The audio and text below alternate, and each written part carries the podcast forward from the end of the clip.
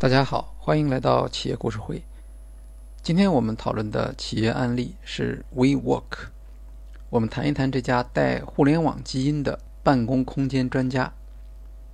很多人认为 WeWork 正在改变白领们的工作。二零一八年，WeWork 在三十二个国家、近一百所城市里为二十七万人提供了工位。在美国。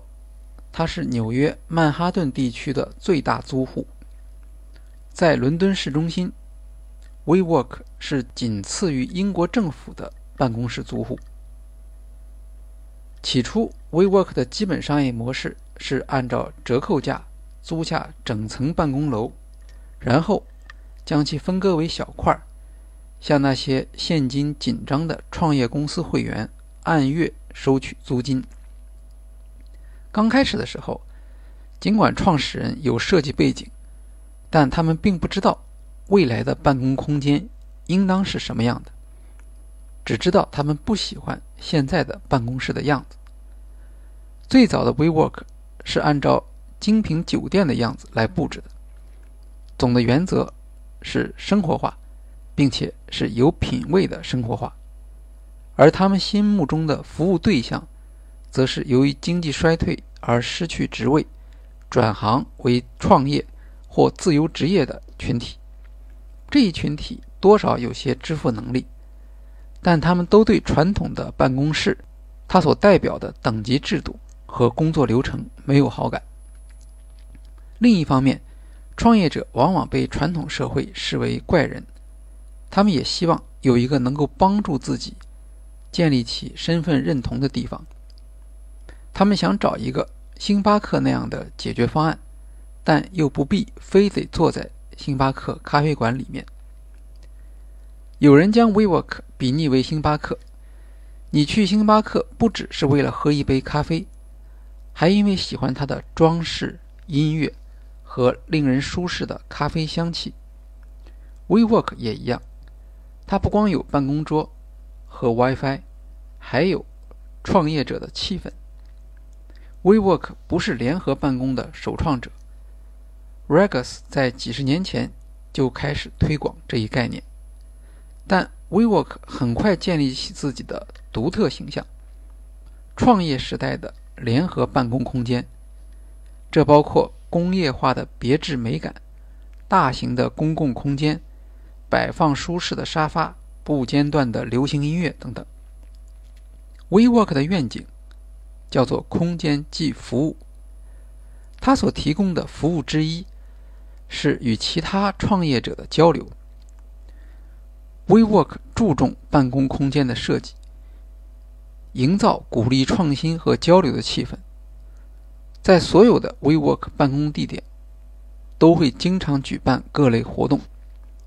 用户们既可能从创业伙伴的思想中得到启发，也可以。从娱乐中获得笑声。用联合创始人 Newman 的话，这叫做实体社交网络。这是一个非常高明的公关沟通，借助了当下热门的社交网络的概念，同时又确立了自身的差异化特征。这也是 WeWork 吸引早期投资者的地方。硅谷著名的投资公司。Benchmark Capital 的创始人 Bruce Dunlevy 在回忆参观 WeWork 之后的感受是：WeWork 提供的不仅仅是一所遮风挡雨的房子，更像是陪伴与激励这一类的情感必需品。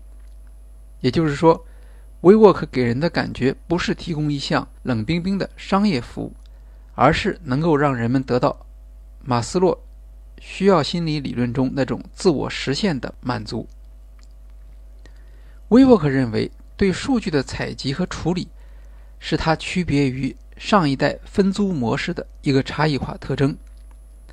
它大力投资于数据，数据分析能够降低成本，还有助于创造出独特的体验。例如，分析会议室预约的数据。以决定应当设置多少间会议室，还测试在楼层中用热力地图找出会员们最常去的地方，再根据这些数据设置专门的意图性拥挤区域，以鼓励成员之间的互动。WeWork 认为自己的优势来自对大量租房活动的观察和由此产生的数据。有了数据以后，WeWork 向客户提供的就不仅仅是办公空间，而是组织产出。这是最有价值的一手知识。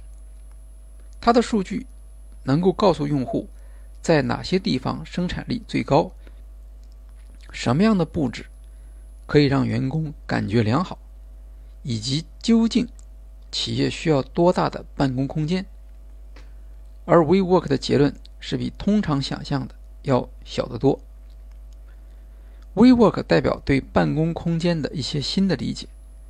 更重要的是，基于这种理解所产生的成果。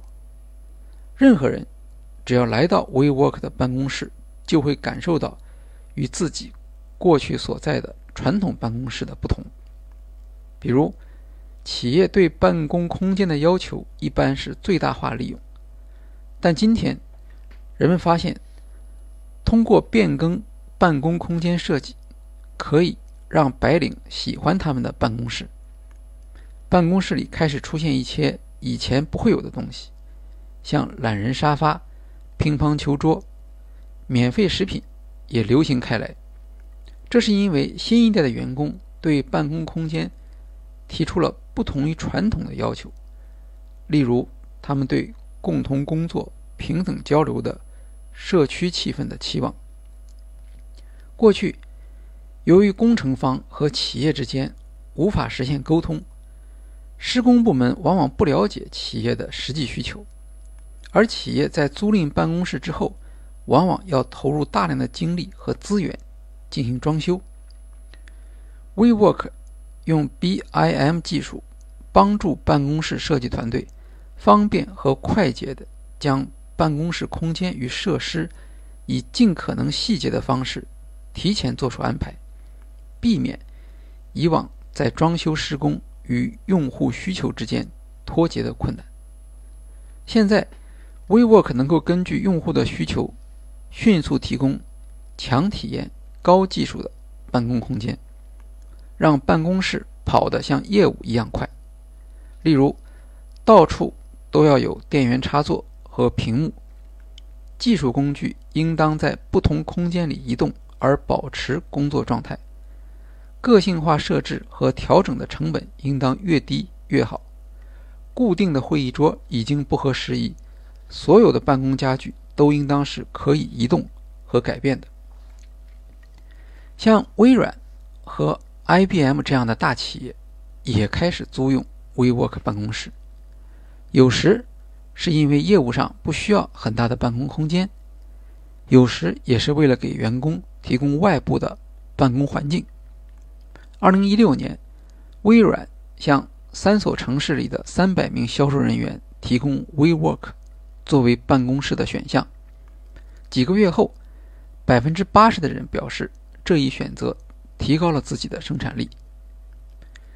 WeWork 认为，用不了多久，这些大企业就会将办公室的管理外包给自己，因为在机器学习的帮助下，WeWork 掌握着更加复杂的。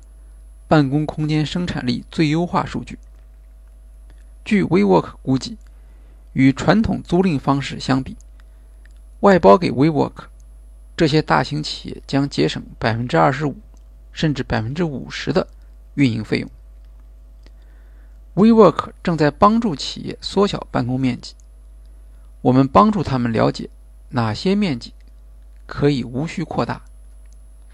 一家位于芝加哥的。国际旅行服务企业占用了三层楼的办公室。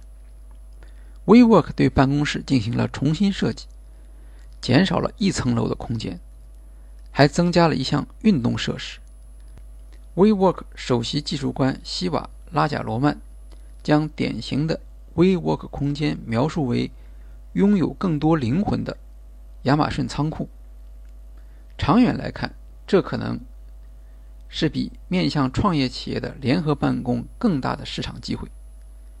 WeWork 希望将自己打造成为像内置英特尔一样的办公室品牌，而 WeWork 成员所获得的主要不是成本节省，而是方便和酷的感觉。现在许多大型企业的办公室无法给员工提供这样的感受。社区建设是 WeWork 一直以来的承诺，它向大公司推销的不仅仅是时髦的设计、灵活的租赁条件。而是 WeWork 所谓的 VOS 操作系统，也就是它在帮助公司优化办公空间和整体文化方面的专长。创始人纽曼说：“我们正在投入资金建设一个已经有巨额营收流入的基础设施。”他认为 WeWork 还处于亚马逊当初只卖书的那个发展阶段。其理念是打造一台能够以前所未有的规模租赁、设计、建造和管理空间的机器。在此基础上，还可以开展各种各样的盈利性业务。例如，WeWork 一直试图向其会员销售医疗保险和商业软件等服务。不过，如今这些服务还只占其总收入的百分之五。为了提高估值，WeWork 想方设法与传统的粗鄙的房地产业区分开来。当前，它的主要危险在于，人们对它高调的公关开始形成免疫力，而对它过高估值的怀疑却在增加。特别是在临近上市的时候，有关的争议开始白热化。2018年，WeWork 营业收入18亿美元，亏损19亿美元。亏损超过了收入，而这样一家企业，投资商日本软银给出的估值曾经高达四百七十亿美元，这不能不令投资者感到担心。可以从另一个例子来看，在本世纪初互联网热潮期间，一家名为 Regus 的公司曾经提供类似的灵活办公室，当年它也是股市的宠儿。当时的媒体报道也同样强调了 Regus 将社区带到工作场所的努力。后来，互联网泡沫破裂，Regus 破产。不过，该公司重组并更名为 IWG，目前在全球约有三千处办公地点和两百五十万客户。这一数字令 WeWork 相形见绌。而更重要的是，IWG 是盈利的。它现在也提供类似于 WeWork 的那种时髦服务，可它的市值却只有三十亿美元。许多人会问，该如何解释 WeWork 和 IWG 之间四百四十亿美元的估值差异呢？文化方面，WeWork 所提倡的酒水文化也引起人们对其建设性的疑虑，尽管这有助于营造生活化的社区气氛。有人说。这里更像是男孩俱乐部，颇具时尚光环的 WeWork 全球夏令营，其狂欢和混乱的程度，连 WeWork 自己的员工也觉得无法忍受，甚至有人因此而离职。创始人纽曼的个人行为成为议论的中心。他曾经突然宣布，公司不再向员工提供肉食餐饮，以减少碳排放。但自己却乘坐私人飞机出行。他将所持有的公司商标反过来出售给公司，获利近六百万美元。购买房产出租给公司，还有向公司借款的行为。这些问题过去并没有引起人们的重视，但在临近上市的时候，却导致了市场的动摇，公司估值大幅下降。目前，WeWork 的估值已经从当初的四百七十亿美元下跌到一百五十亿美元，只有软银给其估值的三分之一。纽曼不得不辞去 CEO 职务，并大幅度调低他的投票权。而离开纽曼之后，WeWork 会不会失去原有的愿景和动力，成为市场上又一家做二房东业务的企业呢？有分析师认为，长期租赁写字楼并和短期租户签约的基本商业模式是不可持续的。这有点像银行资产的期限错配，用短期存款来支持长期贷款。一旦遇到经济波动，储户要求收回短期存款，就会发生危机。这位分析师说：“WeWork 在牛市里面都没有实现盈利，我不认为这是一个可行的业务。当下一次经济衰退来临的时候，租户可以选择离开，但 WeWork 却无法抽身。”数据库软件公司甲骨文的创始人拉里·埃里森也批评。WeWork 缺乏科技含量，不过是一家有些装修技能的二房东。在最悲观的意义上，WeWork 所经历的震荡可能是近年来整个创业投资行业中系统问题的大爆发。另一家非常受宠爱的公司 Uber 也出现了持续的震荡，创始人卡拉尼克因为企业文化丑闻被迫辞职。目前企业仍然处于低迷期。一些以往得到高调宣传、价值被高估的企业，需要一次集中的大清理，在此过程中当然会带来许多痛苦。无论如何，WeWork 讲了一个很有启发性的、很成功的故事。他在办公空间方面所做的创新，也的确为创业企业，包括大企业。带来了基于空间即服务这一理念的新的市场价值，为新一代的工作者带来实实在在的改变和满足。在 WeWork 的推动下，新的办公空间理念得到快速传播，大范围的永久性的办公空间创新正在成为现实。目前来看，WeWork 在市场上的差异化能力还没有能够形成足够的护城河。比如，空间分布和装饰是可以模仿的，空间优化的计算也是可以模仿的。WeWork 的创客文化在很大程度上取决于创始人。